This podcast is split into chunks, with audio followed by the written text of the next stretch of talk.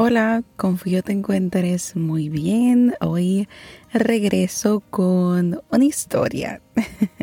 Siempre que regreso con historias para mí es un poco chistoso porque pues son cosas que me pasan, pero siempre es bueno verla en el viaje o la introspección que hago de ese, de ese proceso.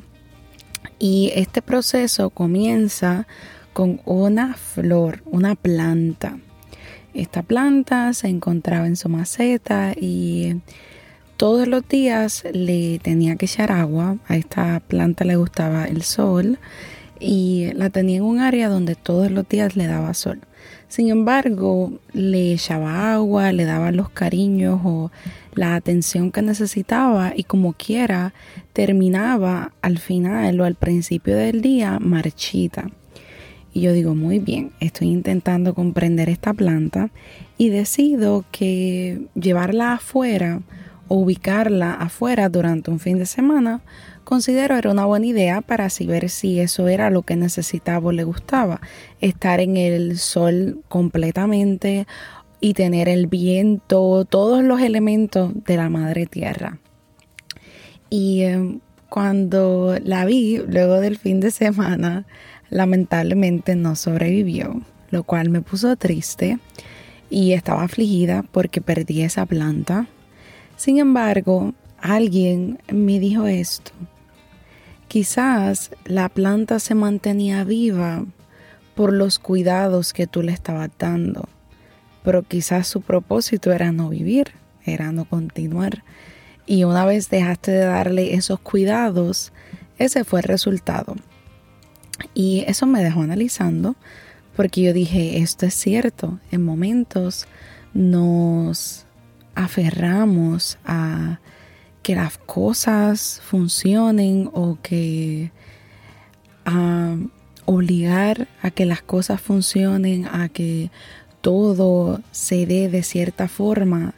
Sin embargo, forzar, esa es la palabra que quiero traer, forzar a que ocurran las cosas o a que permanezcan es algo en lo que debemos analizar, porque a veces este mismo apego que tenemos nos lleva a forzar que algo funcione, a forzar que las cosas deben salir de una forma, a forzar a que una planta, por ejemplo, viva o que tenga unos cuidados y de esa forma fluya.